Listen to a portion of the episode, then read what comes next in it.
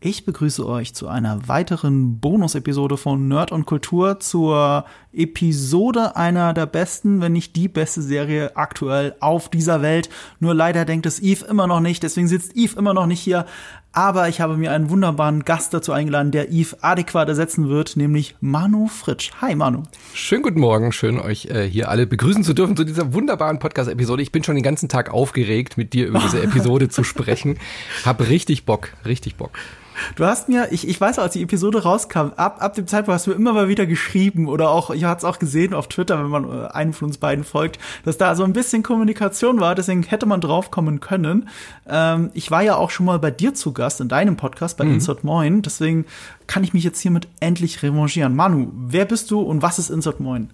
Genau, ich bin auch äh, affiner Podcaster. Seit über zehn Jahren machen wir Insert Moin, äh, ein fast täglicher Spiele-Podcast, wo wir eben über Spielkultur reden. Du bist ja so der Nerdkultur und wir kümmern uns um alles, was mit Spielkultur zu tun hat, also von Brettspielen bis hin zu den aktuellen Spiele-Releases.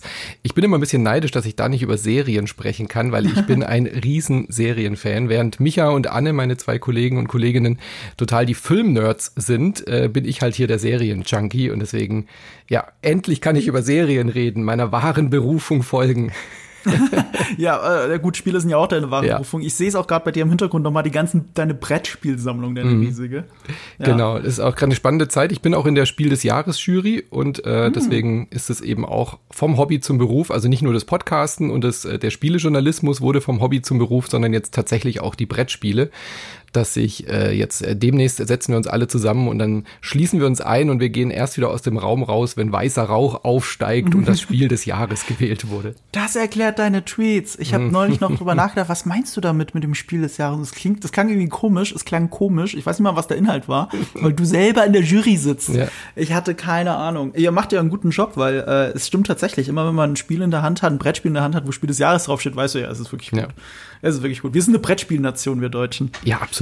Ich meine, das Ding ist so alt wie ich, dieser Verein. Weißt du, dieser rote mhm. Pöppel, den man dann sieht auf diesen äh, Spiel des Jahrespackungen, ist so eine große Tradition. Das ist echt eine äh, tolle Ehre, damit äh, zu machen.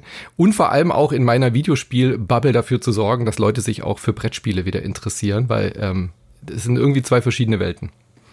Ja, ja, leider ja. Äh, bei mir stoßen sie ein bisschen aufeinander, weil ich bin ja Trading Card Game mhm. Fan, mhm. also Magic the Gathering seit pff, über 20 Jahren, seit der Schule und habe das lange ausgesessen und bin dann durch die GameStar, weil dort gab es viele Magic-Spieler, wieder zu Magic gekommen. Ja. Und das ist so das eine Spiel, das ich mehrmals die Woche immer noch auf dem PC spiele, aber privat auch mit Freunden. Hm. Deswegen ist es mein Lieblings in Anführungsstrichen Brettspiel. Es ist auch mit das beste Brettspiel oder Kartenspiel der Welt. Also ich war auch hm. äh, jahrelang in der Magic-Welt äh, drin, hab's dann aber tatsächlich eingestellt, so wie auch World of Warcraft oder so, weil das dann halt entweder du bist ein Magic-Spieler und sammelst mhm. und spielst, oder du kannst dich halt auch noch um andere Brettspiele kümmern. Äh, es geht nicht parallel.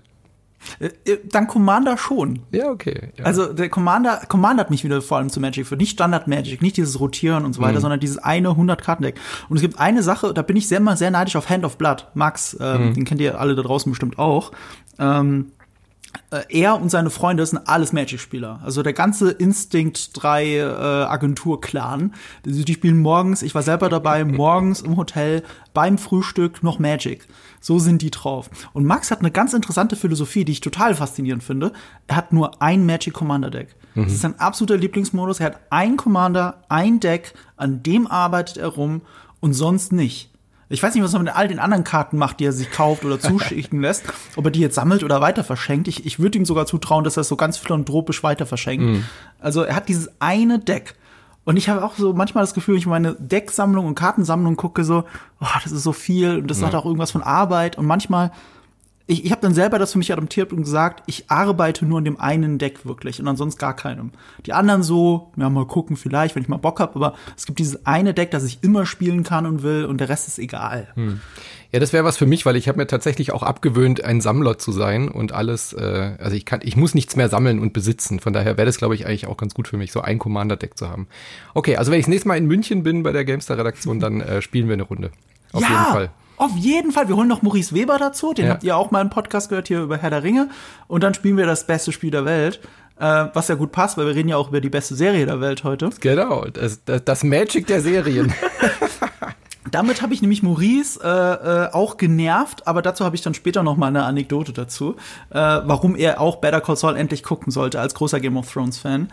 Ähm, ja, also früher war für mich Game of Thrones die aktuell bestlaufende Serie der Welt. Mhm. Es ist natürlich schon längst vorbei und hat auch gewisse Enden, über die man immer diskutieren muss.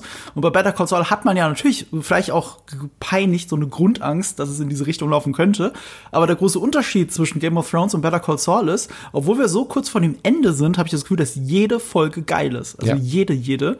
Ausnahmslos. Und das ist bei der Folge besonders interessant, weil auf dem Papier ist Folge 4, über die wir heute reden, die Folge, wo am allerwenigsten passiert. Mhm. Und trotzdem habe ich das Gefühl, so es ist eine der Folgen, wo zwischen den Figuren und so Vorstellungsmäßig in Richtung Breaking Bad mit am meisten passiert. Ich glaube auch rückblickend in der Staffel werden wir auch sagen, das war ein Wendepunkt, äh, äh die mhm. Episode. Obwohl jetzt, äh, wenn wir jetzt nur über die Folge, wir wissen ja auch nicht mehr, wir haben ja noch nicht mehr gesehen, ja. ähm, wenig passiert. Und sie hat ja auch das schwere Erbe, nach der Nacho-Folge zu kommen. Äh, und das wünscht man ja eigentlich keiner Episode. Ja, das, das ist sowieso der absolute Hammer. Also ich, wir haben ja letztes Mal drüber geredet, ne? Diese Nacho-Folge hat das Internet gebreakt, Breaking the Internet. Das war, das war so wie, wie die Ozymandias-Folge, mhm. was die Ozymandias-Folge für, für Breaking Bad war. Die bestbewertete TV-Episode der Welt mit 10,0 mittlerweile, nicht mehr 9,9, wie ich es die ganze Zeit sage, sondern seit ein paar mhm. Wochen 10,0 wieder auf IMDb. Ähm, das ist der geistige Nachfolger davon im Better Call Saul Universum und gefühlt auf Augenhöhe. Ja. Also wirklich, es kommt an die beste Episode in der Fernseh- und Menschheitsgeschichte ran. Und jetzt kommt die nächste Folge, das ist ja undankbar. Mhm. Diese Folge heißt auch Hit and Run, ist damit auch in der äh, neuen Tradition dieser letzten Staffel, dass jede Folge irgendwas mit einem Und hat. Mhm. Und Hit and Run ist ja Fahrerflucht. Ob das hier wirklich man hier von Fahrerflucht sprechen kann, ob das nicht eher ein Wortspiel ist, darüber können wir gleich reden. Und ein Indikator dafür, dass die Folge nicht so wichtig wäre auf dem Papier in Anführungsstrichen ist, dass wir hier ein Regiedebüt haben mhm. für eine bezahlte Folge. Nämlich von Rhea Seahorn. Das ist die Darstellerin von Kim Wexler. Finde ich großartig, dass sie da auch die Chance ergriffen hat ja. und dass man sich aber auch überhaupt traut. Also äh, mhm. ich, ich habe ja eh schon einen Heidenrespekt vor Kim und vor, ich will, dass die Schauspielerin, ich schließe mich da voll an, die muss dieses Jahr einen Emmy gewinnen endlich. Ja. Und dass sie sich aber auch noch traut, in so auf so einem hohen Level wie Breaking Bad ähm, cineastisch äh, und inszenatorisch immer gestaltet ist, sich da als Regiedebüt ranzutrauen, finde ich also da muss man schon ganz schön was, äh, da muss man sich schon was trauen. Und dann ja. auch noch nach der Nacho-Folge und äh, Spoiler vorweg, sie hat einen super Job abgeliefert. Finde ich auch. Und zwar überraschend gut, weil ja. das, darauf wollte ich hinaus so eine Folge, bei der du auch als Produzent vielleicht gar nicht so viel erwartest, ne, die ist cineastisch nicht so kompliziert, äh, da passiert inhaltlich nicht so viel, das können wir der Regiedebütantin mhm. geben, weil das ist ja ein Risiko. Es ist äh, nicht ganz so ein Risiko, weil es, sie hat ja selber den Spaß seit sechs Seasons mitgemacht und sie hat auch in dieser Zeit mit Nebendarstellern aus Better Call Saul Kurzfilme gedreht. Mhm. Und ich behaupte teilweise an den Sets von Better Call Saul. Dafür sieht es einfach zu gut ausgeleuchtet aus. Ich habe nur ein paar Bilder gesehen. Unter anderem zum Beispiel mit dem Staatsanwalt, den man auch in dieser Folge nochmal sieht. Oder der ähm, Rezeptionistin, die sie hatten für diese gemeinsame mhm. Anwaltskanzlei. Mit denen hat sie Kurzfilme gedreht. Ja, bestimmt in den Wartezeiten, in den Drehpausen zwischendurch, garantiert. Das, ja. das denke ich auch. Ja. Ähm, auf jeden Fall äh, in äh, hat sie äh, Rhea Seahorn war so ballsy, zu den Produzenten zu, zu gehen und zu sagen, ich würde jetzt gerne meinen Hut in den Ring schmeißen, ich würde es gerne machen. Sie war auch nicht die einzige, weil mhm. Gastring-Darsteller äh, Giancarlo Esposito, Esposito äh, übernimmt auch eine Folge. Ich weiß noch nicht welche, äh, werden wir dann sehen. Und äh, eigentlich wirkt es dann so, wie es, ja, der, der, der safe Ort hinzugehen, so eine Folge, um ihr eben das ja, zu geben. Absolut. Und ich finde, gerade dafür liefert sie total ab. Mhm. Gerade wenn es auch um das Ende geht, wo auch mal ein cooler One-Shot ist. Der ist nicht kompliziert, aber zieht uns in die Welt rein. Ähm, das fand ich wirklich eine herausragend gute Arbeit. Zumal das eine Folge ist, ja, wie du sagst, für Kim Wexler so ein Wendepunkt ist, ne? Für mhm. die eigene Figur, wo sie ja sich selbst dann quasi inszeniert. Das nochmal eine besonders große Herausforderung ist. Und deswegen ist es toll. Ja, und meinst du, das hat geholfen, dass sie selber auch so oft in Szene war, weil sie halt ihren Charakter in- und auswendig kennt? Also meinst du, das macht man dann auch mit Absicht, dass man sagt, das ist eine Kim-lastige Episode, deswegen ist es eigentlich gut? Aber andererseits hat man ja den Nachteil, dass man eben halt ständig auch zwischen vor und nach, mhm. äh, hinter der Kamera hin und her rennen muss. Aber als Regieanweisung hast du dir natürlich eine ein Problem weniger. So. Ja, ich wollte es gerade sagen. Ne? Einer, einer wichtigen Figur musst du weniger erzählen, weil sie macht's einfach. Mhm. Und äh, was auch hilft, ist äh, also die Szenen mit Kim, das waren besonders gewichtige Szenen, war mein Eindruck, weil das sind alles Wendepunktszenen, die, die wirklich entscheiden, in welche Richtung wird Kim sich bewegen. Und da muss sie sich selbst eben keine Anweisung geben, deswegen mhm. macht es das einfacher. Und alle anderen Szenen mit den anderen Darstellern, ich glaube, die waren wirklich sehr dankbar. Mhm. Die waren mal komödiantisch, äh, die hatten sehr viel mit der Kamera erzählt, äh, was ich sehr geil finde. Und hat, hatten, hatten wenig Dialog. Die, die Dialogszenen, die waren alle mit Kim. Und ja. da ist es eine Person weniger, der sie Anweisungen ja. geben muss. Deswegen tatsächlich, ich glaube, es war super dankbar, diese Folge. Und ich würde echt gern mehr von Ria Siohan sehen mhm. als Regisseurin. Definitiv. Ja. Auch als Schauspielerin. Die war ja vor der Serie oh, nicht so bekannt oder, oder habe ich wenig mit ihr gesehen. Ich glaube, sie hat auch ein Veep mitgespielt und die war ja in den USA ein Hit, aber mhm. die habe ich nicht gesehen. Nee, ich auch noch nicht. Die habe ich noch vorgenommen jetzt.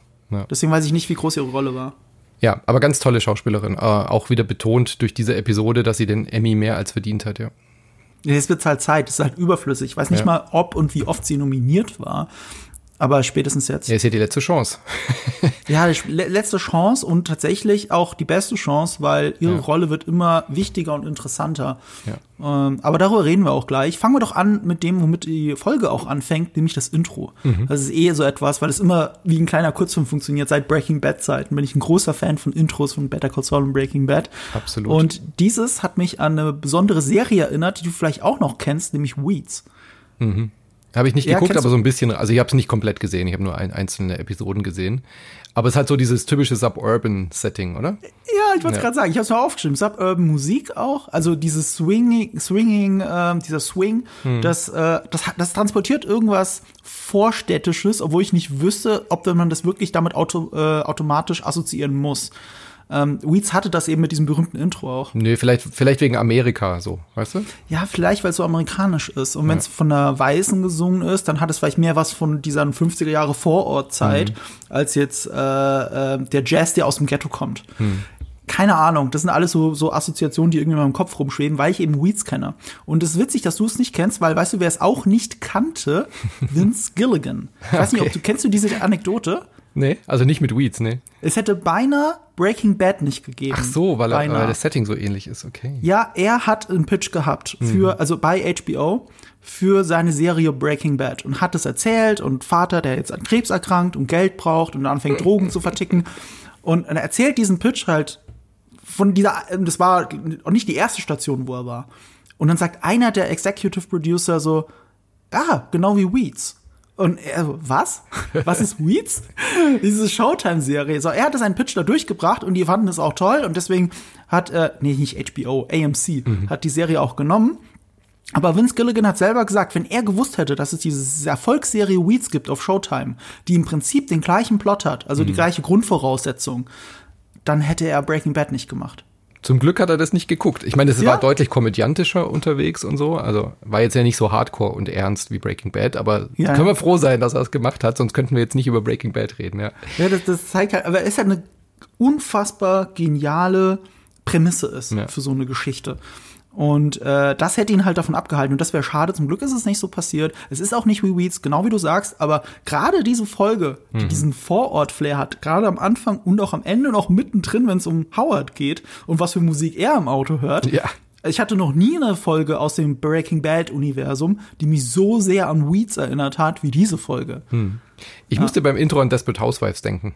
So tatsächlich. Also die, die beiden, wir sehen ja da dieses, dieses äh, normale amerikanische mhm. Couple, ein älterer weißer Herr, eine schwarze Frau, die auf diesem Fahrrad fahren mit Fahrradhelm, ganz, ganz vorbildlich in ihren äh, Tracksuits, in ihren Jogginganzügen. Und das Beste finde ich ja immer diesen, diesen Bruch zwischen, dass sie so ganz ordentlich blinken und sich mhm. an die mhm. Straßenverkehrsordnung übertriebenst halten und dann aber dann in dieses Wohnzimmer reinmarschieren und dann kommt dieser Bruch. Ja, ja. Maschinenpistolen. Äh, und, und, dann alle mit äh, Maschinenpistolen und äh, kugelsichere Westen und so weiter. Mhm. Ich fand es super, dieses Intro, weil man auch überhaupt nicht verstanden hat, was jetzt gerade Phase ist. Ich hatte tatsächlich erwartet, das ist jetzt schon äh, Lalo, den wir sehen, der irgendjemand, also der Gus Frings überwacht oder irgendwas mhm. plant oder irgendwie sowas. Ähm, auch da wieder super typisch Breaking Bad und typisch äh, Better Call Saul mit unseren Erwartungshaltungen zu spielen. Also ich habe überhaupt nicht verstanden, was das soll. Und es wird ja auch sehr spät erst aufgelöst dann.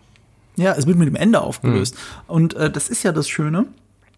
Ähm, du, du, du hast die Assoziation, dass es irgendwas mit Lalo zu tun hat. Und es hat auch was mit Lalo zu tun, nur nicht so, wie du dachtest. Ja, aber er kommt seit drei Folgen nicht mehr vor, genau. das ist sehr schön. Ja, und äh, ja, es erinnert an Desperate Housewives, weil Desperate Housewives und Weeds tatsächlich sehr ähnlich sind. Zumindest mhm. in den ersten drei Staffeln ist Weeds eben auch so eine Vorortkomödie. Und äh, ein bisschen, eine Mystery ist falsch. Desperate Housewives ist mehr Mystery und Weeds ist halt mehr Gangster. Und, und so trifft irgendwie alles zusammen. Und ja, daran erinnert es. Es ist immer so schön, diese ich mag das, diese Vorstellung von diesem amerikanischen Vorstadtfrieden aufzubrechen. Ja, ja. Und Leute, die auf der Straße stehen, über die rote Farbe eines Hauses die Nase rümpfen, aber gleichzeitig für Drogendealer genau. arbeiten. Das ist halt so schön. Super, super, super gut. Äh, The Americans ist doch, glaube ich, auch so, oder? Spielen doch auch damit, mit diesen, ja, mit diesen KGB-Agenten genau. und so. Ja, nee, das ist ganz typisch und das hat's da auch wirklich gebraucht. Gerade auch, weil Gus Frings ja auch diese, diese, ähm, Fassade so aufrecht erhält. Deswegen auch schön wieder dieses Bild, dass da diese rote Fassade angemalt wird und die Fassade wird kritisiert und die andere wird äh, damit aufrechterhalten. Oh, das ist schön erkannt. Und ich mag auch dieses, dieses Nonchalante von den beiden, dass sie einfach wirklich komplett ignorieren, was in ihrem Haus davor geht. Mhm.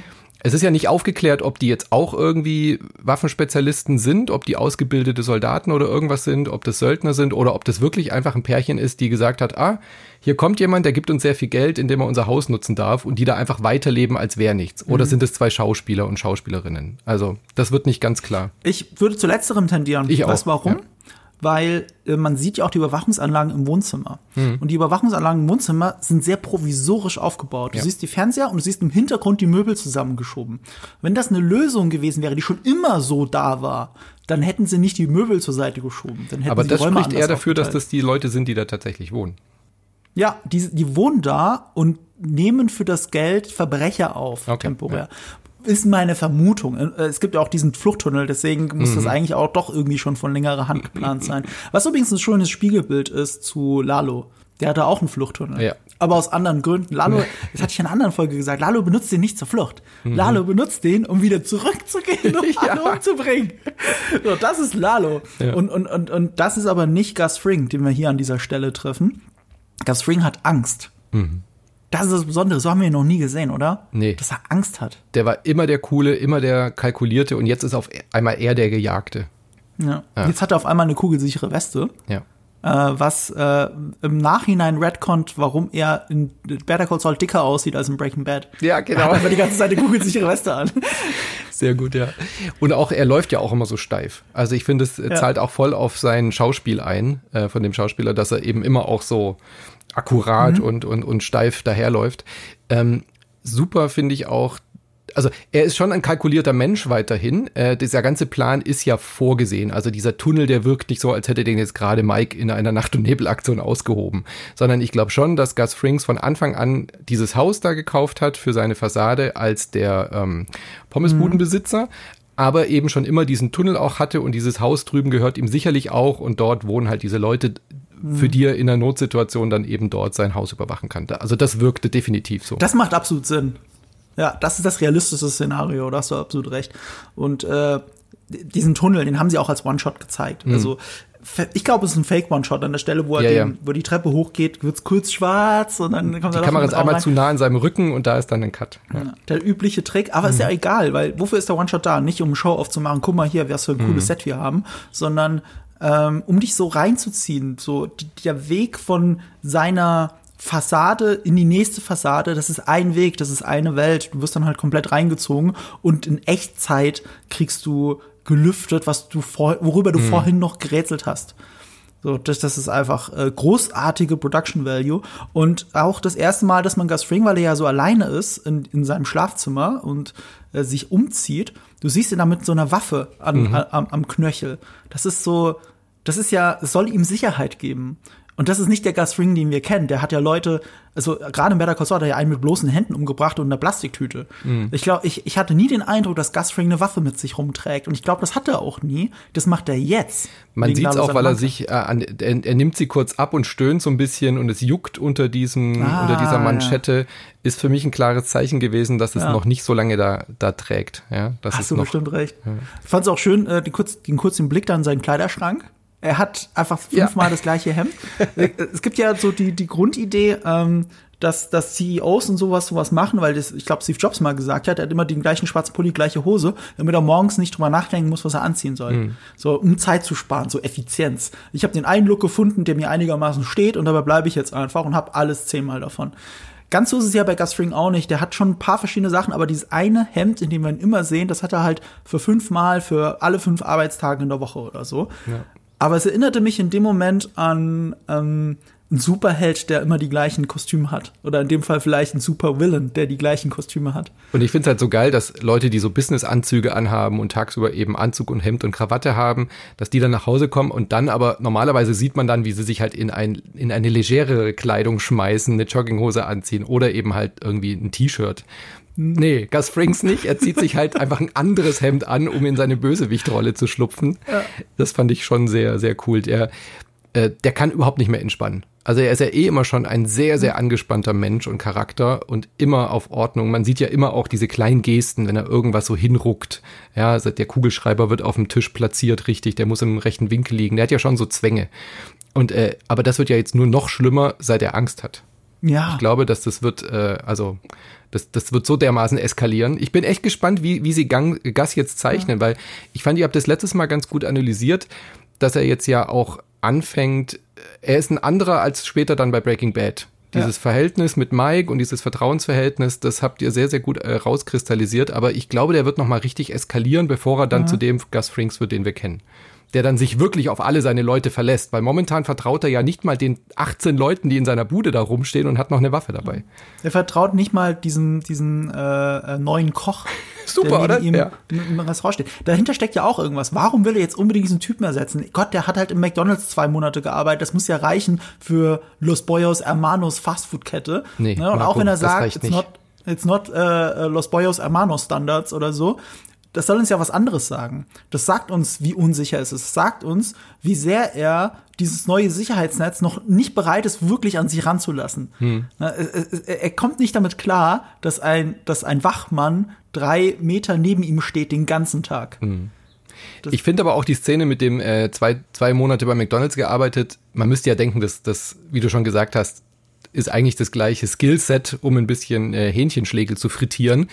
Aber da sieht man auch, wie angespannt er ist und wie wichtig ihm diese Fassade auch ist. Er hat, mhm. glaube ich, wirklich auch eine gute Pommesbude da. also es ist ihm schon auch wichtig, dass Los Pollos Hermanos auch überall gleich schmeckt. Er ist schon so ein Perfektionist und dann, selbst in dieser Situation, wo er mit dem Leben bedroht ist und das ganze Kartell hinter ihm her ist, ist ihm noch wichtig, dass jemand weiß, wie man Hähnchenschlägel frittiert. Ich nehme dem Charakter das auch voll ab. Dieser Perfektionismus ist eine Fassade. Mhm. Ja, es gibt ihm Sicherheit. Ja, genau, es gibt ihm Sicherheit, es gibt ihm Halt im Leben. Ja. ja. und wenn dieser Perfektionismus dann nicht in der Küche steht, dann, dann gibt ihm das wenig Halt. Er braucht es. Das, das, das, ja. Und, und wie machst du, und das ist auch so toll an dieser Folge mal wieder, es ist jetzt die dritte Folge hintereinander ohne Lalo Salamanca. Mhm. Ne? Der war nur in der ersten Folge, wenn ich mich nicht täusche. Ich glaube, in der zweiten auch nicht. Mhm. Und wie kannst du, also diese Serie, dass sie einen Bösewicht etablieren, der so sehr alles überstrahlt, dass er drei Folgen lang mal nicht da ist, alle über ihn reden, du die ganze Zeit über ihn nachdenkst, wir die ganze Zeit drüber reden und vor dem dann der vermeintlich größte und coolste Bösewicht in Breaking Bad je hatte, der fürchtet sich vor ihm. Ja. Wie sehr kann, wie viel cooler oder krasser kannst du Lalo Salamanca eigentlich noch machen, ohne ihn zu zeigen? Absolut. Das ist so ein cleverer Schachzug auch, weil wir halt überhaupt nicht, nicht mal einen Hinweis dazu kriegen, was er vorhat. Wir haben ihn ja nur gesehen, wie er hinten auf diesem Pickup saß. Seitdem wissen wir ja nicht mehr, wo er ist. Und das macht ihn so viel bedrohlicher, wie du schon gesagt hast, durch die Angst, die wir in Gas Augen sehen. Ja. Äh, ich meine, er saß doch nicht mal hinten auf dem Pickup. Er hat die Leute erschossen, die ihm auf dem Pickup äh, ja, transportiert haben. Da, wir wissen ja das nicht heißt, mal, das letzte, was du gesehen hast, ist, dass er wie ein Superheld Leute befreit hat ja, aus, ja. Diesem, aus, diesem, aus diesem Laster. Und er fährt weg in dem Gefährt, wo er gerade noch nur hinten drauf saß hm. und erledigt es selber, was auch immer es bedeutet. Ja, eben. Wir wissen nicht mal, ob er jetzt in. Also ich vermute schon, dass er halt in Amerika ist. Weil diesen Wahnsinn macht er, glaube ich, schon. Mhm. Ich meine, er müsste ja einfach nur fliehen. Die ganze Welt denkt, er ist tot, er ist jetzt eigentlich frei. So. Aber nein, diese Ehre und diese Rache, die ist ihm dann doch wichtig. Aber lass uns doch mal kurz spekulieren. Was glaubst du denn, was er vorhat? Also er wird ja Gus Frings nicht töten, das wissen wir. Ich glaube, er will erstmal dem Kartell beweisen wollen, dass Gus Fring ja. nicht vertrauenswürdig ist. Also wirklich beweisen, also das, was Hector von ihm wollte. Er muss es jetzt wahrscheinlich auch Hector beweisen, weil ich könnte mir vorstellen, dass Hector die Geschichte auch ge- geglaubt, also abgekauft hat, völlig von, äh, von äh, Nacho. Ähm, also selbst von, von Hector würde ich, würde ich gar nicht mehr so viel erwarten. Mhm. Ich habe sogar irgendwo gelesen, ich weiß jetzt nicht, ob das stimmt oder gehört, gelesen habe ich es nicht mal selber. Jemand anderes hat es gelesen, ich habe es von der Person gehört, ähm, dass die Szenen mit Hector Salamanca absichtlich relativ früh in der Season vorkommen, also ein großer Hector Salamanca-Fokus noch, aus Angst, dass wegen der Pandemie und so weiter und weil der Darsteller ja auch schon ein gutes Stück älter ist, ist so Mitte bis Ende 70, dass, dass man Angst hatte, dass da was passieren könnte, vielleicht auch geprägt durch Bob Odenkirks Herzinfarkt, dass man da jetzt noch empfindlicher ist und man deswegen das alles möglichst schnell abfrühstücken wollte. Aber das kann auch nur Quatsch sein, die Leute im Internet reininterpretieren. Ähm, aber ich habe schon hier in der Story wirklich das Gefühl, dass Hector Salamanca gar keine Rolle mehr spielt. Es geht Nee, ich wirklich um. Lalo. Diese, diese Szene, wo er da so leise nochmal auf Nacho einschießt, äh, das war, glaube ich, auch so das Letzte, was wir von ihm groß gesehen haben. Ich meine, er Ja. hat ja, es wird, wir haben jetzt ja auch nicht mehr so viele Folgen. Also ich Mhm. denke schon, dass es jetzt hauptsächlich um Lalo geht und auch die anderen Kartellleute, die, die wir ja nachher auch nochmal sehen. Der, der am Pool dann, der eine und so weiter. Das, das, die wissen wir ja, dass die alle kommen. Ich denke schon, dass jetzt vor allem halt die Geschichte um Lalo äh, und Kim also das hängt ja. Ja. auf jeden Fall miteinander zusammen, weil die beiden sind so wichtig und die sehen wir nachher nicht mehr. Also von daher denke ich, dass da der Fokus drauf liegt. Und, und die Serie weist ja auch darauf hin, weil nur Kim es ist, äh, aus dem Vertrauensverhältnis zwischen Saul und Kim, die von Lalo überhaupt weiß. ja. Also allein dieses Bewusstsein für, wer ist der Bösewicht, zeigt ja schon, wer der Protagonist ist, um den es eigentlich geht äh, in dieser Beziehung. Ja. Und äh, ich finde es aber trotzdem schön, wie, wie äh, Gus Fring dann auch an diesem Glauben festhält, Lalo Salamanca is alive. Also Dieser Satz ist einfach so schön. Den hat er jetzt zum zweiten Mal gesagt in dieser Folge. Und es sind so einfache vier Worte, aber die tun halt, die, die, die verbreiten Angst und Schrecken. Und da sieht man auch, welche, welche Macht er dann eben dann doch auch hat als vorgesetzten Person oder sowas, dass Mike halt einfach es akzeptiert, weil Mike glaubt es nicht so wirklich, habe ich das Gefühl.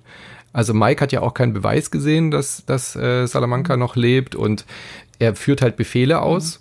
Und wenn halt sein Chef sagt, er ist alive, wir müssen jetzt hier alles machen, weil er sagt ja, ja, but who, where is he? So, ja. Er stellt es ja so leicht in Frage auch nochmal. Übrigens werden wir Zuschauer auch die ganze Zeit getäuscht, ob er jetzt dabei ist oder nicht, weil in jeder Folge, auch wenn Tony Dalton nicht dabei war, Mhm. als Lalo Salamanca, steht in den Credits am Anfang Tony Dalton. Ja. Er wird jedes Mal aufgezählt. Deswegen habe ich auch gedacht, dass er in der zweiten Folge, dass wir ihn kurz sehen, also im Auto den äh, Kim und Saul hinterherfährt. Aber wie wir ja jetzt wissen, ist das ja gar nicht der Fall, sondern äh, es, ist, es sind Mikes Leute.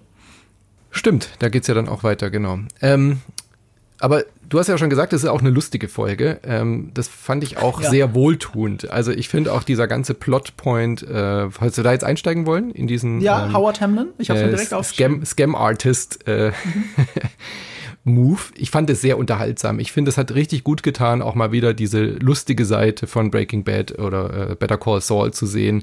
Und Bob Odenkirk ist halt auch ein geiler Schauspieler.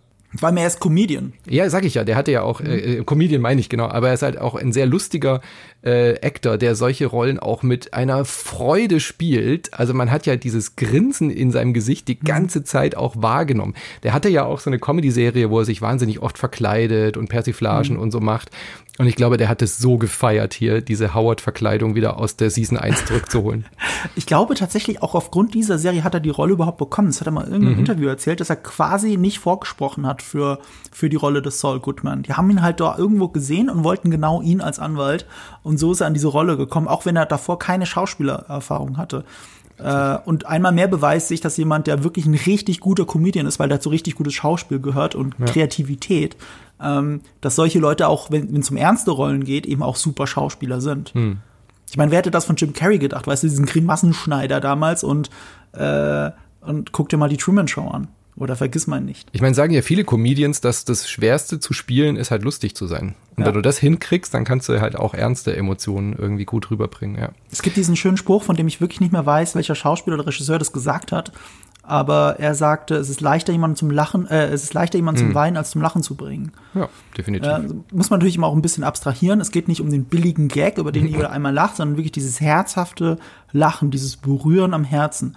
Weil ähm, eine Abwärtsspirale zu inszenieren, wo alles immer schlimmer wird und du dann nur noch mitheulen willst, das ist gar nicht so schwer, wie man denkt. Ja. Es gibt ja diesen einen Film mit Will Smith, an den ich dann immer denken muss, A Pursuit of Happiness, oder? Hieß er, glaube ich. Den fand ich immer unfassbar prätentiös, weil er wirklich auf alles dann noch so eine extra Schippe draufsetzt, damit Will Smith mal wieder trau äh, feuchte Augen kriegen kann, weil da ist er sehr gut drin als Schauspieler. Er kann sehr leicht, wirklich auf Knopfdruck kann er feuchte Augen kriegen. Und das kann manchen Rollen fantastisch sein und in anderen Rollen ist es zu viel. Hm. Und wenn du dann einen Film hast, der zu viel auf alles draufkippt und dann kommt noch ein heulender Will Smith dazu, ähm, dann, dann, dann, dann ist es zu viel insgesamt. Und Subtilität, äh, subtil sein ist halt ja. einfach manchmal mehr. Subtil ist nicht äh, die Stärke auf jeden Fall von Saul Goodman. Nee.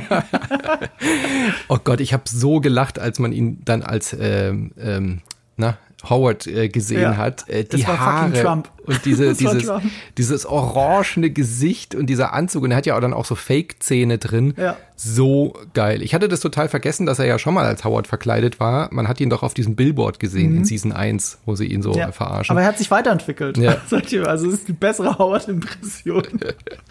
War richtig, richtig geil. Ich fand es aber auch schön, Howard oben zu sehen. Auch so eine kleine Geste, wie Howard dann bei diesem Psychiater oben sitzt oder bei dem Gespräch. Mhm. Ähm, und erstmal diesen, äh, dieses unfassbar, den unfassbar mhm. engen Kragen aufknüpft und so jetzt als Privatperson wirklich sich öffnet. Aber war das denn so? Weil mir wirkte das zu theatralisch und was er ja dann auch macht ist, er erzählt erstmal von einem erfolgreichen mhm. äh, Business-Abschluss und so. Ich hatte das Gefühl, Howard setzt sich zu einem Psychiater, wobei das erstmal was Gutes ist. Also ja. er arbeitet an sich, er nimmt ernst, was Kim ihm in der ersten Staffel, was glaube ich, ins Gesicht geworfen hat. Er soll gefälligst an sich arbeiten und kein Arschloch sein. Mhm. Und ich glaube, genau das nimmt er sich zum Herzen. Deswegen sage ich auch immer, der arme Howard, ja. was sie dem antun. Der will ja wirklich also er ist nicht der beste Mensch auf der Welt und wir haben ihn auch als Arschloch kennengelernt.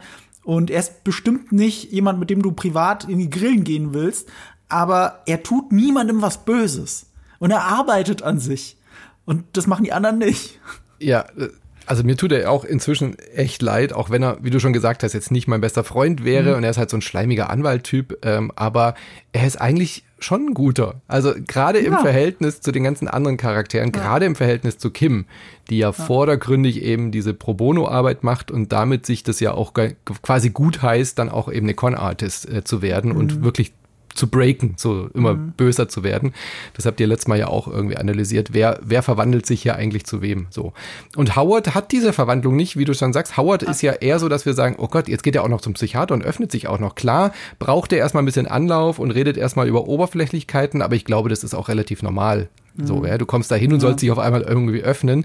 Aber dann geht's ja schon auch direkt im zweiten, dritten Satz, äh, sagt er, dass mit seiner Frau das nicht mehr so gut läuft mhm, und so weiter. Stimmt. Und ähm, dann ist er eigentlich das macht es eigentlich nur noch schlimmer, dass im mhm. Hintergrund äh, gerade sein Auto geklaut wird, um ihn halt so richtig irgendwie reinzulegen. Ja, ja das stimmt. Und äh, äh, eine, ein Beweis für deine These ist auch nicht nur, dass er den Kragen lockert, sondern was mir aufgefallen ist, weil es mir schon mal anders aufgefallen ist, er hat das Jackett geöffnet und sich hingesetzt. Das ist etwas, das macht man so. Man setzt sich nicht mit geschlossenem Jackett hin, könnt ihr in jedem Benimmbuch nachlesen. Aber Howard Hamlin macht es dauernd. Und das hat mich immer so gewundert, weil er wirkt ja wie jemand, wie äh, der, der diese Höflichkeit, diese Benimmregeln leben sollte. Aber das macht er in diesem Moment nicht. Und das fand ich immer komisch. Also zumindest ist mir es mehrmals aufgefallen. Ich weiß nicht, ob es immer, immer macht. Aber es ist mir ein paar Mal aufgefallen. Und äh, er, er hat ja auch, also Fabian Erhardt heißt der Darsteller. Nee, Fa nee Fabian Erhardt ist ein Freund von mir. äh, Patrick, er Fa Patrick Fabian. Patrick Fabian heißt er. ähm, hi Fabian, falls du das hörst. Äh, äh, Patrick Fabian ähm, er steht ja manchmal auch so auf wie so ein Sheldon, also fast schon wie, äh, als hätte er ähm, Asperger, mhm. dreht sich dann in der, auf der eigenen Achse wie ein Androide, wie Data, läuft dann zur Tür und macht dann die Tür auf und schickt jemanden raus. So, so, so bewegt er sich die ganze Zeit und er muss dabei nicht das Jackett zu machen, weil er hat's schon zu. Und das ist mir halt so aufgefallen und und hier ist es tatsächlich anders. Er setzt sich hin und macht das Jackett auf und lockert den Kragen. Mhm. Also du hast recht, er, er rollt, er geht ein bisschen aus seiner Rolle raus und öffnet ja. sich was, was sie dann als Con machen, dieses Hit and Run, ist ja so ein bisschen Hit and Run. Das, also ich glaube schon auch, dass es mehrere Bedeutungen hat, äh, diese mhm. Folge, mhm. der Folgenname, weil er fährt die Prostituierte ja nicht an und haut dann ab. Das wäre mhm. ja so das klassische Hit and Run. Ja, Habe ich genau. auch erst gedacht, äh, dass sie das vielleicht inszenieren, aber sie wollen ja, dass der Main denkt, er hat was mit dieser Prostituierten und schmeißt sie einfach raus und tiltet halt völlig ab, tagsüber mhm. schon auf Drogen und so weiter. Ähm, was ich auch schön fand, eben diese Kamerafahrt, also weil wir über die Regiearbeit von äh, mhm. Rea gesprochen haben, diese Kamera, wie man das auch als weiß nicht, ob es ein One-Shot war, aber so eben live sieht, wie äh, Jimmy oder Saul in dem Fall rein und raus rennt, das Hütchen wieder hinstellt und die Kamera wie so eine GoPro an der Tür ist. Ja. Das fand ich voll clever, voll schön. Ich weiß nicht, ob es ihre Idee war oder ob das die Kameraarbeit war, aber es war richtig cool inszeniert auch, weil so wenig passiert, aber es war spannend anzugucken. Ja, so ist halt gute Comedy. Also besonders mhm. gute Comedy löst du immer in einem Shot. Weil ich weiß nicht, dann, dann ist die Situationskomik irgendwie noch besser, weil die Situation echter wirkt. Weil sie nicht künstlich durch die vielen Schnitte hervorgerufen wird. Weißt du, wenn jemand fällt und stolpert, äh, stolpert und fällt, ist das witziger, wenn es halt passiert, während davor und danach andere Sachen passieren, das alles in einem Schuss. Wenn du das unterbrichst durch schnelle Schnitte, dann wirkt es unauthentischer. Du denkst ja. auch nicht mehr, dass die Person gestolpert ist, sondern jemand anderes und so. Also zumindest auf einer sub, sub, äh, subjektiven Ebene ist das einfach so. Und hier ist es sehr viel mit, äh, mit ähm, One-Shots ist vielleicht zu viel gesagt, aber mit einer Kameraeinstellung in einer Situation gelöst. Und das war auch so schön mit dem Schild, auch die Kartierung des Bildes, die Aufteilung. Hm. Also Saul steht vor dem Problem mit dem Schild also er kommt noch gar nicht auf die Idee des Schildes, aber du als Zuschauer hast es schon voll Schild im Blick, genau. Super prominent, genau auf dem goldenen Schnitt tatsächlich. Also ja. es gibt ja dieses Gitter, das du imaginär über ein Bild legen kannst und dann gibt es gewisse Schnittpunkte, wo du, wenn du da etwas anordnest, ist es der goldene Schnitt, dann sieht es besonders toll aus.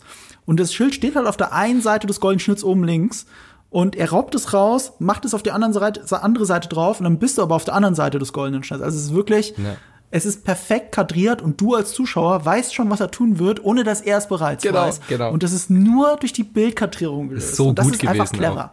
Auch. auch die Kamera fährt ja nur so ganz leicht rechts rüber und erzeugt damit auch so einen Druck, so, oh, er muss sich beeilen, sonst ist das Schild aus dem Bild raus. So, das war, war der Wahnsinn. Wie fandest du dir den Plan selber? Ich finde, es war war schon sehr konstruiert, aber so sind die Cons ja irgendwie auch. Mhm. Also man sieht ja auch, wie Kim sich dann so hinsetzt an dieser Bar. Ähm, da hätte ja auch so viel schief gehen können und Saul spricht es ja auch an, als sie dann da im Schlafzimmer sind, sagt er ja auch, da hätte so viel schief gehen können. Das Schild haben wir ja gesehen, das fällt gerade noch um, dass äh, Howard nicht merkt, dass er auf einmal auf dieser Abstellfläche steht und so weiter. Äh, was, was, wenn ähm, der Main, wie heißt der? Äh, Clifford. Clifford, Cliff. wenn, wenn der gerade in dem Moment auf die Toilette gegangen wäre, wenn der, wenn die, wenn die Bestellung gerade gekommen wäre, er hätte nicht hingeguckt. Also was für ein Aufwand, mhm. nur um dieses eine Bild in seinem Kopf zu erzeugen. Die klauen ja sogar sein Auto dafür. Und was da auch hätte schiefgehen können. Stell dir mal vor, Saul hätte irgendwie an der Ampel wirklich einen Unfall gehabt. Ich habe auch die ganze Zeit erwartet, dass irgendwie ein Radfahrer ihm noch reinfährt und deswegen diese Fahrerflucht, die gar nicht geplant war, auf einmal auch auf das Konto von Howard einzahlt. So, erste, dass sie damit irgendwie umgehen müssen, aber hat ja dann einigermaßen funktioniert für die beiden. Aber irre. Ich finde es immer so schön bei Heists, also generell bei Heist-Movies, wie sich das entfaltet. Hm. Und dass du auch selber deswegen werden ja Heists immer so schlecht erklärt. Teilweise mit einer PowerPoint oder so, oder sie werden erklärt und mit einer Montage. Und dann läuft der eigentliche Heist aber trotzdem anders ab, hm. weil du dann die ganze Zeit mitdenkst und miträtst und äh, einfach die Spannung, dass du da einfach komplett mitgehst, was da eigentlich gerade passiert. Und so ist es hier ja auch, dass man sich nach und nach zusammenreimt. Man, man ist eigentlich immer schon einen Schritt weiter als das, was du siehst, also was passieren wird. Aber trotzdem ist es dann so schön, sich das entfalten zu sehen. Ja. Und das ist ja nicht trotzdem auch ohne Kommentar, weil wir sind ja bei Better Call Saul. Ich fand das sehr bezeichnend mit der Wendy, mit dieser Prostituierten, die wir übrigens natürlich aus mhm. Breaking Bad kennen. Deswegen kam die mir so bekannt vor. Ich auch, die ganze Zeit überlegt, woher kenne ich die denn? Aber klar, Breaking Bad. Ja, natürlich Breaking Bad. Und ähm, sie will ja das Geld in diesen Automaten werfen. Und äh, Rhea Seahorn ist sich nicht so schade, dass wenn, wenn, dass wenn er sie quasi wieder ins Auto zerrt und mit ihr wegfährt, nochmal den Shot zu machen, dass das Geld auf dem Boden liegt und an der Münze vorbei dem Auto hinterherzuschauen. Warum? Mhm. Aus dem einfachen Grund, in diesem einen Shot wird uns nochmal gesagt, es geht nicht ums Geld. Mhm. Die machen das nicht, um Howard Hamlin äh, diese paar Millionen da abzu, abzugreifen. Sie müssten es auch nicht, weil uns die Szene ja auch sagt, dass Clifford wirklich interessiert ist an dem Angebot von, von, von Kim. Also Kim hätte tatsächlich die Möglichkeit, pro bono zu arbeiten, ohne dass sie darauf angewiesen ist, Howard eine Falle zu stellen. Und trotzdem hören sie nicht auf. Aber das wusste sie ja vorher nicht. Das ist ja wirklich so ein Benefit, so das Sahnehäubchen obendrauf. Da waren nee. sie ja selber auch beide überrascht von. Also das war ja nur mhm. der Vorwand, wie können wir ihn da hinlocken, dass er wirklich mit ihr redet, ja. dass es auch authentisch wirkt. Und dass der dann auch noch Interesse daran hat, damit haben sie ja beide überhaupt nicht gerechnet. Nee, nee, damit haben sie nicht ja. gerechnet. Aber jetzt tut sich ja ein Tor auf. Jetzt kann ja. sich Kim entscheiden. Und äh, um, wenn sie sich anders entscheidet und wenn sie weitermacht und weitermacht und weitermacht, dann erzählt uns das alles zusammen mit dem Geld auf dem Boden. Es geht nicht um Geld. Hm. Auf gar keinen Fall. Also Kim geht sowieso nicht um Geld. Das, ja. glaube ich, ist von Anfang an auch klar etabliert worden. Man hat ja auch so ganz lang über die letzten Staffeln äh, spätestens auch mit dem Kronkorken, mit diesem Ananas-Kronkorken, der in dem Intro rausfällt, hat man es nochmal bestätigt bekommen, meiner Meinung nach. Dass, das ist ja das Symbol für die Con-Geilheit dieser beiden. Ja? ja. Also die, die Liebe zwischen den beiden und der, der, der Kick, den die sich da rausziehen, ist einfach dieses, ein Con-Artist zu sein da ging es ja nie wirklich um Geld, sondern da ging es einfach um den Thrill. Und Kim spielt es ja auch unfassbar gut, oder eben Rhea Seehorn spielt es unfassbar gut, wie man ihre Verwandlung über die letzten Staffeln wahrgenommen hat, wie viel Spaß und wie viel Lebensenergie sie aus diesem Leute reinlegen mhm. zieht und eben aber eben auch Leuten zu helfen. Also ihr habt ja letztes Mal auch äh, drüber spekuliert oder, oder gerätselt, woher kommt denn dieser Hass auf Howard? Und es ist weder, glaube ich, das Geld, natürlich ist es ein netter äh, Nebeneffekt, mhm. dass diese, ähm, diese, dieser, dieser Fall mit dem Altersheim, der würde ja dafür sorgen, dass äh, Jimmy ein paar Millionen bekommt und sie damit ja dann quasi mhm. auch ausgesorgt hätte. Aber ich glaube, selbst wenn jetzt heute der Fall abgeschlossen wäre und sie hätten das Geld auf dem Konto, würden sie diese Howard-Nummer durchziehen. Ja. warum, ja, genau. kann ich aber auch nicht so ganz erklären. Also warum ausgerechnet Howard? Ist es immer noch so diese, weil er mit Chuck Jimmy so quasi in den, also quasi die Karriere beenden wollte? Das wäre ja Rache, aber ich glaube nicht, ja. dass Rache das Motiv ist. Ich glaube, es geht darum, wofür Howard steht. Das wofür steht Howard? Ja. Ja, Vorwand ist es ja, aber, aber wofür steht Howard? Und er steht auch so ein bisschen für ihr altes Leben, für das, was mhm. sie vorher hatten. Weißt du, wenn Howard nicht wäre, wenn du jetzt Howard aus der Gleichung, aus dieser Geschichte langsam rausnehmen würdest, weil inhaltlich müsste er nicht mehr da sein. Mhm. Es gibt keine Chuck-Geschichte mehr, es gibt diesen Stories-Strang nicht mehr. Saul macht sein Ding, Kim macht ihr Ding, zusammen machen sie ihr Ding. Du bräuchtest eigentlich nicht Howard Hamlin in der Geschichte mehr. Ja. Aber sie können mit diesem Part ihres Lebens aus irgendwelchen Gründen nicht abschließen. Und das ist Teil ihres Prozesses, da, sich davon zu lösen, von diesem alten Leben und das, wofür Howard steht, ihn in den Ruin zu treiben. Ja, und das macht es so bitter. Diesen ja. Charakterwandel, das sieht man auch gerade in dieser Folge noch mal so schön, weil sie, Kim, kichernd und lachend auf dem Bett liegt, wenn du dich erinnerst. Dieser ja. Moment, äh, wo sie Revue passieren lassen, wie dieser heiß passiert ist. Sie liegt lachen und kichern auf dem Bett, auf dem Rücken, richtig verliebt. Immer wenn sie gerade so ein Heiß gemacht haben, sind sie ja wirklich wieder ein besonders verliebtes Pärchen auf mhm. einmal. Ja. ja. dass die nur am Rumschäkern sind und so. Ähm, und du hattest vor ein, ich weiß nicht mal in welcher Season, aber nicht so lange davor, hattest du einen Moment, wo sie an der gleichen Stelle in diesem Bett saß und zu Saul Goodman, also zu Jimmy McGill noch gesagt hat, du kannst mir diese Dinge nicht erzählen, weil, äh, ja, weil es mhm. rechtlich halt ein Problem für sie ist. Ja. Und sie will das auch nicht hören. Sie will nicht hören, was er da macht. Und sie kann, er kann ihr das nicht sagen, weil sonst ist sie Komplizin. Also genau. das war vor der Heirat. Und jetzt ist sie die Komplizin. Jetzt ist sie Feuert Komplizin. an, äh, hat Pläne, sitzt wirklich grübelnd da. Und ihr habt letztes Mal auch gesagt, sie hat in der Wohnung geraucht. Und diesmal setzen sie noch eins drauf. Jetzt raucht sie sogar in diesem Bett. Oh, sie da habe ich gar nicht drauf Sie geachtet. lehnt sich rüber, dadurch, dass ihr das letztes Mal erwähnt habt, habe ich jetzt darauf geachtet. Sie lehnt sich rüber und nimmt einen Zug und ich finde, im Bett rauchen ist ja die allerletzte Station, oder? Ja. Also. ja, das stimmt. Und was Absolut. ich auch schön fand, ihr habt ja auch äh, gesehen oder bemerkt, sie küssen sich eigentlich nie. Also man, dass die verheiratet sind, fällt ja ganz selten mal auf, außer sie reden drüber. Aber ich finde, in der Szene hat man gemerkt, nachdem die sowas durchziehen, ist eine sexuelle Spannung im Raum. Ja, also sie war ausgelassen, sie hat gekichert. Ähm, mich hätte es jetzt auch nicht gewundert, wenn die darauf angefangen hätten zu knutschen und wild rumzupoppen oder so, ja. ja. Man hatte ja auch mal diese Szene, wo sie unter dieser Bettdecke lagen, wo sie sich so angucken und das war so der Moment, wo eben Kim jetzt auch zu Kim Goodman wurde. ja, wenn man so möchte, ja. ne? Ähm, es gibt ja auch ihre letzte gemeinsame Szene und die letzte Szene dieser Folge ist ja, dass sie quasi in Saul Goodmans späterem Büro da stehen. Mhm. Und da habe ich mich die, die Regie dieser Serie, oder auch dieser Folge im Speziellen, ist ja besonders gut. Und es gibt nie diese ganz simple, was ich oft in Serien hasse, diese ganz simplen Schuss-Gegenschuss-Dialoge. Hm.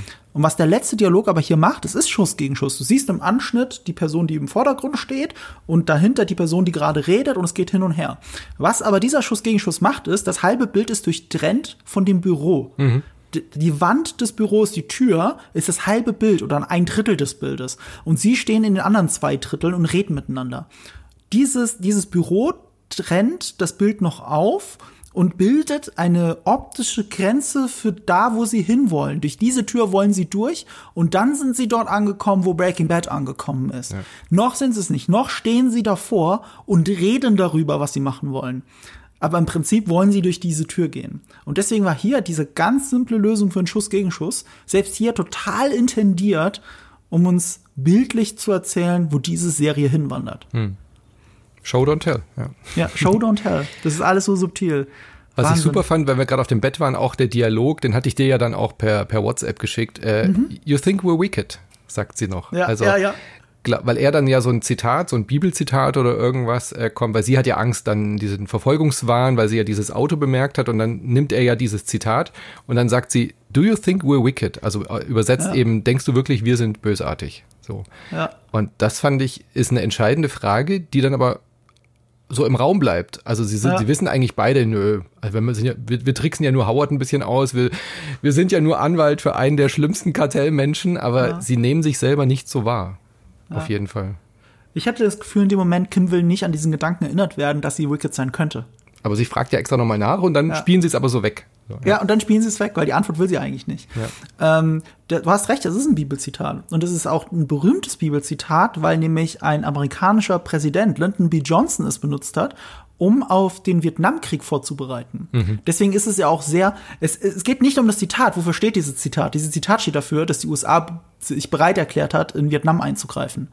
Es geht, es geht sogar noch einen Ticken weiter, es heißt eigentlich so wicked fleeth, uh, when no one pursueth, but the righteous is bold as a lion. Mhm. Und den Part lassen sie aber weg. Den, den, den, äh, den des Rechtschaffenden. Den lassen sie weg. Es geht nur um den ersten Teil.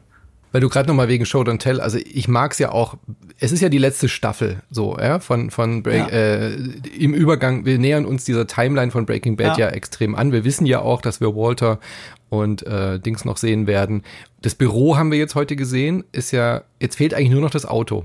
Also die mhm. Entwicklung, mhm. diese Evolutionsstufe hin zu Saul Goodman, die Anzüge haben wir gesehen, ähm, jetzt die Freiheitsstatue haben wir schon gesehen. Mhm. Das war mir gar nicht so bewusst, äh, dass das ja wirklich genau die ist, die später in Breaking Bad oben auf diesem, ja. auf diesem Büro draufsteht.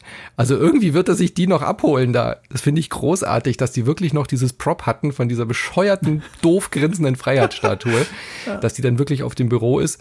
Und jetzt sehen wir das Büro und es waren so viele schöne Anspielungen drin. Also die, äh, die Prostituierte haben wir ja gesehen, äh, aber auch, dass sie doch am Ende sagen, lass uns doch noch zu Taco Cobesa oder sowas gehen das ist auch der gleiche Taco-Laden, den, über den geredet wird, als Walter und, sag mal, Ach. jetzt weiß ich den Namen nicht mehr.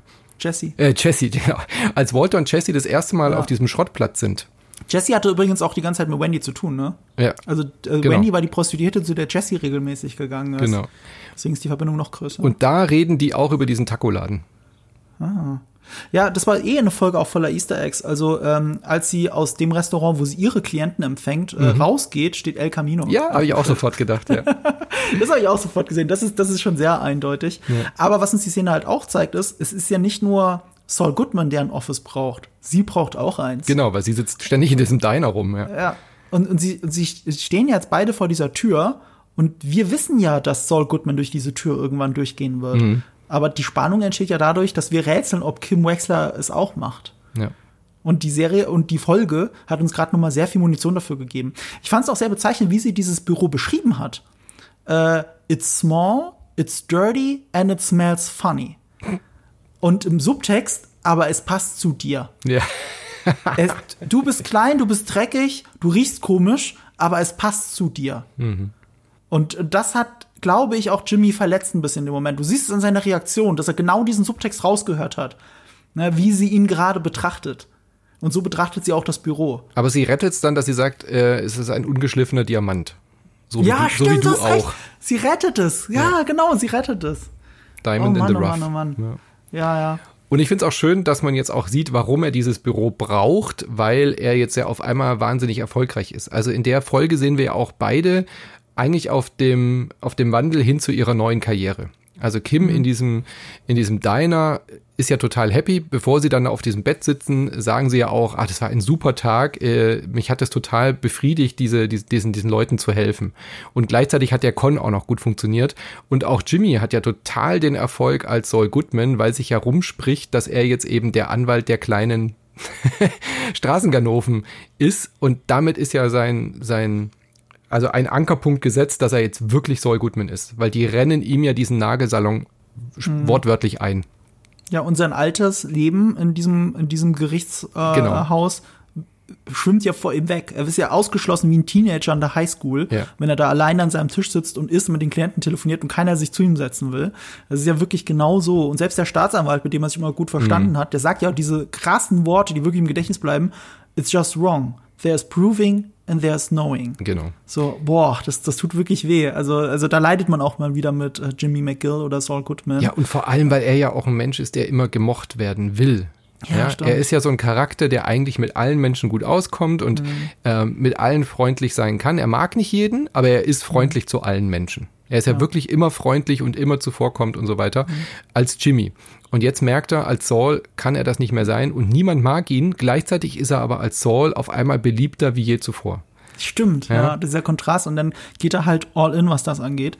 Ja. Ähm, er wird diese Stofftiere nicht mehr los. Er hat keine Freunde mehr dafür. Und man sieht das auch in der allerersten Szene dieser Staffel, nämlich wenn sie dieses Haus ausräumen, das habe ich dann irgendwo als Meme gesehen. Mhm. Ähm, liegen diese Stofftiere mit bei den Sachen, die rausgetragen werden aus dem Haus. Diese Er hat die noch behalten, er hat die auch nicht ja. weggeschmissen.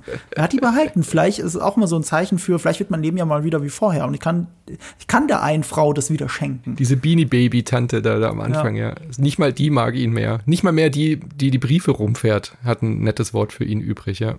Mhm. Aber schön fand ich eben auch nochmal, dass wir nochmal schlussendlich die äh, Nagelstudio-Lady gesehen hat, wie sie sagt, äh, Cucumber Water only for paying customers. Und er, dir, er ihr dann endlich einfach so einen dicken Batzen Geld in die Hand drückt und sagt, hier, äh, ja. danke für alles. Dieses äh, blöde Gurkenwasser äh, brauche ich nicht mehr. Vielen Dank. Der eine war ja. auch bekannt, glaube ich, der da im Laden saß, gell? Den ja, kannten wir auch aus Breaking Bad. Äh, äh, Spooch und ich musste auch erst, ich habe gesehen, dass das Internet ausgerastet ist. Oh, Spooch ist da. Breaking Nicht Bad, Breaking Mr. Bad. Spooch. Nur Spooch. Und ich habe überlegt, welcher Spooch? Mhm. Wer ist denn das? Warum erinnere ich mich nicht an den? Ich habe mich nicht an ihn erinnert, weil er sehr anders aussah im Breaking Bad. Du siehst, du siehst diesen kleinen kriminellen Spooch, so wie da, in der Mitte seines Lebens, in der Blüte seines Lebens. Und ein paar Jahre später in Breaking Bad ist er ein heruntergekommener Crack-Junkie.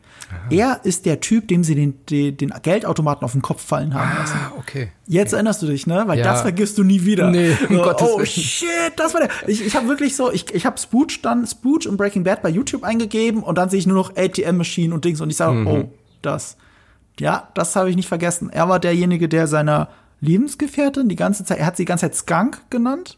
Äh, ich weiß gar nicht, wie man das Stinkt übersetzen. Hier ja, aber im Kontext, wie würde man im Deutschen, würde man dann sagen zu so jemandem? Ach, weiß nicht, es gibt ja auch Leute, die nennen sich Stinker oder so. ja, also ich habe das Gefühl, Skunk ist eine Beleidigung, die man auch nur bei Frauen anwendet in den USA, aber ich kann mich auch täuschen. Ähm, ist ja auch egal. Auf jeden Fall hat er sie so richtig schlimm beleidigt und sie waren beide in diesem äh, Crack-Rausch und haben sich nicht um das Kind gekümmert. Und Jesse äh, hatten sie überwältigt und der lag so am Boden und er lag unter diesem unter dieser ATM-Maschine und, und wollte diesen Sweet Spot, um zu knacken, finden. Und sie hat äh, aus Wut diese Maschine so ja, umgekippt, so dass sie seinen Kopf zerquetscht hat. Und das war etwas, wow, das hatte ich. Ich hatte nicht an diese Szene mehr im Kopf, aber äh, dem Moment, wo ich schon ATM gelesen habe auf YouTube, also die Suche, habe ich gesagt, oh shit, die Szene. Weil das brennt sich in dein Gedächtnis rein. Ist halt der ersten oder zweiten Staffel, ich glaube zweite Staffel. Und gerade so die ersten zwei Staffeln Breaking Bad, da habe ich vieles wieder aus dem Gedächtnis gelöscht weil äh, nicht inhaltlich, also was so passiert, sondern eher inszenatorisch war das nicht so geil mhm. wie alles, was danach gekommen ist. Aber das war so ein Throwback, äh, das kannst du nicht vergessen, ja. diese Szene. Nee, ich kann das nicht vergessen. Und Spooch kriegt den ATM auch nicht mehr aus seinem Kopf heraus. Oh, ah. ja. ja, leider ist das so. Aber wir nähern uns immer mehr Breaking Bad an. Die, die, mhm. die, die, äh, diese Explosionen kommen näher. Wie viele Episoden hat denn die, wie viele Episoden hatten diese Staffel? Äh, 13. Ja, da haben wir noch ein bisschen was vor uns, ja. Wir sind jetzt bei vier. Ja, äh, es sind sieben in der ersten Hälfte. Also bis Ende Mai läuft dieser Teil und Ja. im Sommer geht's weiter. Ich meine Juli, aber ich bin mir gerade nicht sicher. Das ist El Camino Diner, weil du das gerade angesprochen hattest. Ja. Meinst du, das könnte ein Foreshadowing sein, dass Kim auch diesen äh, Cop-Out-Move macht, den wir quasi in El Camino gesehen haben? Habe ich in dem Moment drüber nachgedacht, weil Den also entweder, naja, diesen, diesen, ähm, diesen, diesen Waffenhändler da anrufen, der dann kommt mit dem Auto und dich halt nach Alaska fährt oder so. Ach, ach, den Typen. Ähm, Der, der Film heißt doch El Camino, wo wir sehen, wie, wie, wie es ihm da ergangen ist. Und das macht ja, das macht ja Saul auch. ich Diesen- wettet nicht. Und aus dem einfachen Grund, weil der Darsteller, wie heißt er nochmal? Der ist Robert, gestorben, ja. Der ist gestorben. Und äh, haben sie ihm nicht sogar El Camino gewidmet, weil das sein letzter Auftritt war? Mhm. Ja. Ähm, und ich kann mir einfach beim besten Willen nicht vorstellen, Und vor allem was hätten die ursprüngliche Story gewesen Und vor wäre. allem hätten sie es dann dreimal erzählt. Und Ja, das kommt das wäre irgendwie zu, too much, ja. Ja. Nee, ich, ich glaube, egal was am Ende passiert, es zahlt auf die Gegenwart ein. Wir haben jetzt schon lange nichts mehr von der Gegenwart in Anführungsstrichen gesehen. Hm. In Dieser Intros. Hm. Schwarz-Weiß, alles, was mit Saul Goodman ist. Ähm, ich, weißt du, in meinem Kopf wäre eigentlich sowas wie er und Kim begegnen sich, weil Kim einen Donut kaufen möchte oder sowas, Mhm. ne? Und dann ist so, hu, so würde, keine Ahnung, ein Liebesfilm ausgehen. Die, die, das ist natürlich nicht der Fall bei Better Call Saul und es wäre ein zu dummer Zufall. Ja. Aber ich könnte mir vorstellen, dass irgendwas aus, der, aus dieser Vergangenheit in die Gegenwart kommt oder die Gegenwart so stark beeinflusst, dass er anders handelt in der Gegenwart, als man es erwarten würde von Saul Goodman. Und das wird so mit das Ende sein dieser Serie. Wo, wie, wie, egal wie kryptisch ich es ausgedrückt habe, weil ich auch die Lösung einfach nicht auf der Hand habe, aber ich glaube, das sind die Gefühle, um die es gehen muss. Um dem Ganzen auch so, so was Rundes zu geben.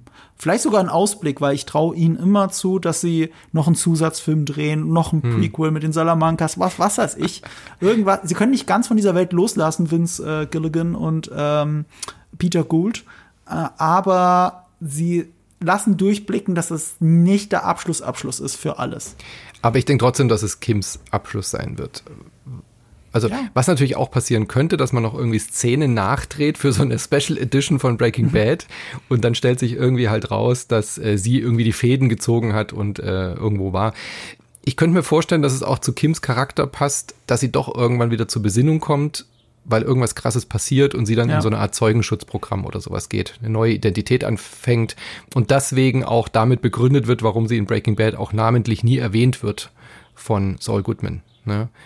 Weil er irgendwie halt weiß, er, oder er weiß es wirklich einfach nicht, sie ist eines Tages weg und man sieht, wie sie halt irgendwie in einer komplett neuen, was ist ich, in Brasilien dann Mhm. irgendwann sitzt mit schwarzen Haaren oder so und ein komplett neues Leben anfängt. Das ist, das ist alles möglich. Das Ding ist, man darf nicht vergessen, ähm, nur weil er nicht über sie redet, heißt das nicht, dass sie nicht Nee, da klar, ist. Sie könnte ja. genauso gut zu Hause gesessen haben und auf Ja. die Kinder aufgepasst haben. Ja. Und Saul Goodman hat das halt nur nie erzählt, weil das keinen was angeht. Aber es passt nicht zur Charaktererzählung, die wir momentan haben, dass sie eben auch an diesem Thrill irgendwie so begeistert ist, dass sie. Mhm. wirklich mit Salamanca, den ja wirklich auch zusammenstaucht und zusammenfaltet.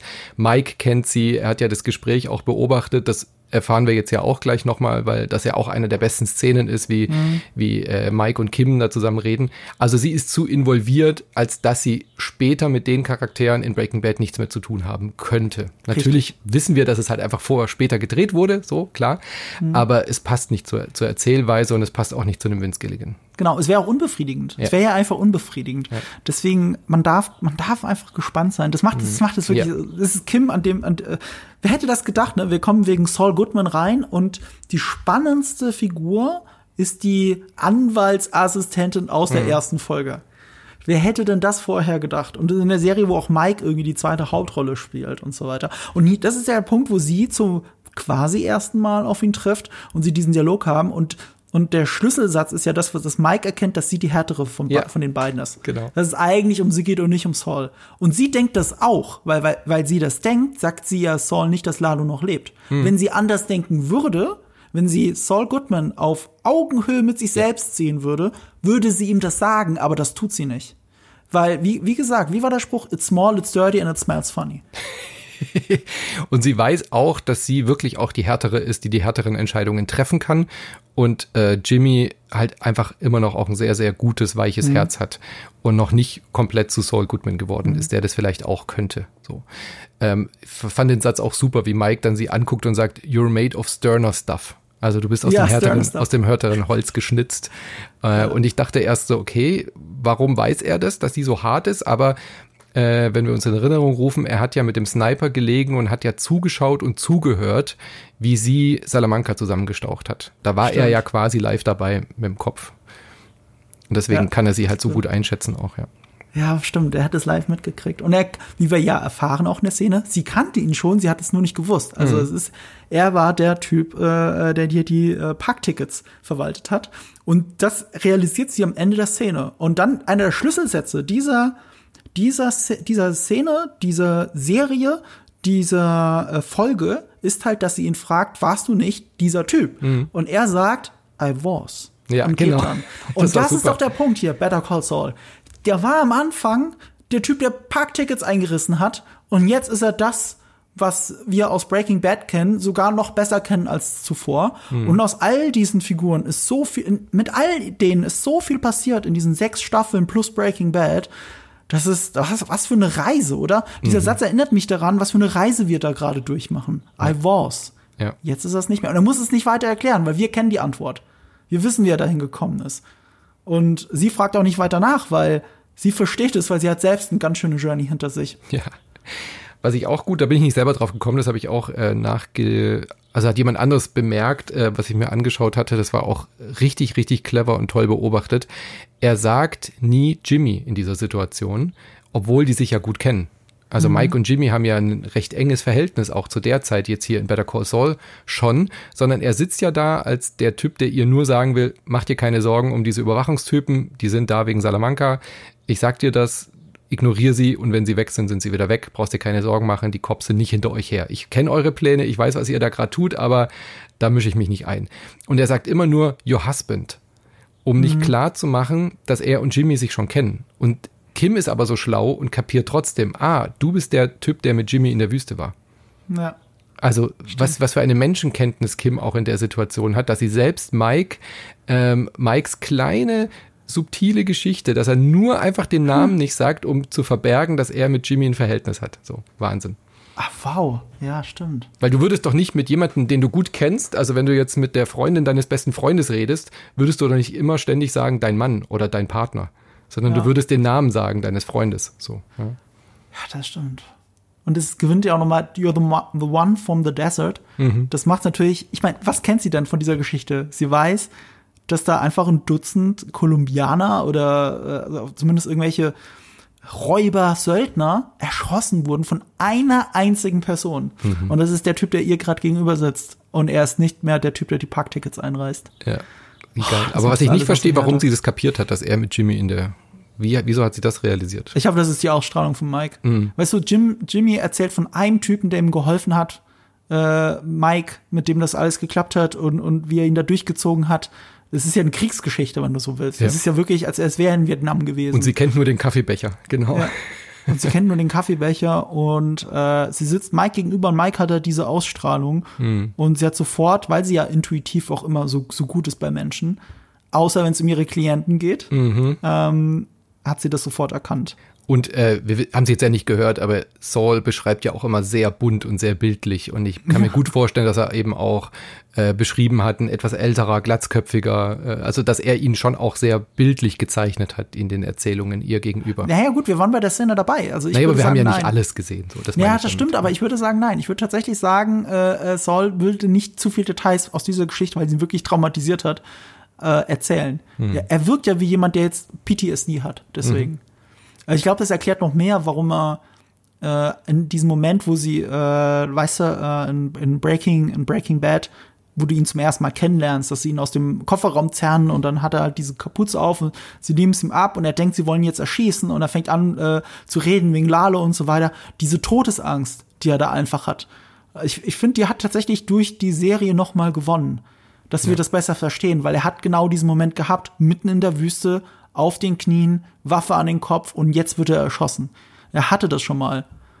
Das gibt dem Ganzen halt mehr Gewicht. Deswegen ist Better Call Saul so eine fantastische Serie, um nicht zu sagen die beste Serie der Welt. Warum werden die denn eigentlich überwacht? Weil sie damit halt auch versuchen, an Lalo ranzukommen, oder? Also sie hoffen, glaube ich, daran, dass die Überwachungsleute Lalo dabei erwischen, wie er sich vielleicht wieder an mhm. Jimmy, also an Saul wendet, aber wozu bräuchte er in der Situation einen Anwalt? Also es ist, glaube ich, einfach so dieses übertriebene, ich werf hunderte von Leuten auf alle möglichen mhm. Kontaktpunkte, die Lalo haben könnte. Weil es ist ja mhm. nicht realistisch, dass Lalo jetzt zurückkommt, ja. Rache getrieben ist oder was auch immer und sich dann an seinen Anwalt wendet, der ihn gerade aus Amerika rausgebracht hat mhm. davor. Also Lalo begibt sich ja total in Gefahr, wenn er kommen würde. Warum sollte er sich dann an seinen schmierigen Anwalt wenden? Das ergibt ja, ja eigentlich keinen Sinn. Mike sagt es ja auch selber, da ist nur eine 1% Chance, aber ja. nur zur Sicherheit. Und äh, man weiß ja nicht, auf welchem Rachetrip Salamanca ist, weil nach diesem Verrat könnte ich mir vorstellen, dass die Geschichte von Kim ja auch in sich zusammengebrochen ist.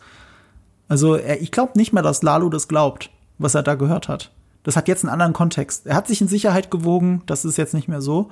Ich glaube, dass Lalo zumindest glaubt oder es in Erwägung zieht, dass Saul Goodman eben doch gegen seine Interessen gehandelt hat. Bring mich nochmal äh, auf Trab. Was, was, was war denn der Kern in dem Gespräch zwischen ihr und Lalo? Äh, da ging's, äh, ähm, da ging's darum, ob äh, Saul Goodman in der Wüste überfallen worden ist oder was da passiert ist. Ah ja, stimmt. Und er hat ja davon, er hat diese Lügengeschichte aufgebaut, dass der Motor ausgefallen ist und er ist querfeldein, damit ihn keiner entdeckt mit dem ganzen Geld und so weiter.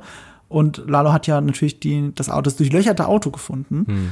Und sie hat es geschafft, es ihm zu verkaufen, dass da nichts Ungewöhnliches dran ist. Aber jetzt, wenn man jetzt die Situation sieht, wie man sie sieht, und Lalo sich ja klar sein muss, das ist so ein Mordattentat, so kurz nachdem er aus dem Gefängnis entlassen worden ist. Die wollten, dass er aus dem Gefängnis entlassen wird, damit sie ihn umbringen können. Hm. Also könnte es, müsste es eigentlich sogar sein, dass äh, Saul Goodman mit ihnen zusammengearbeitet hat, um hm. diese Millionen darüber zu kriegen.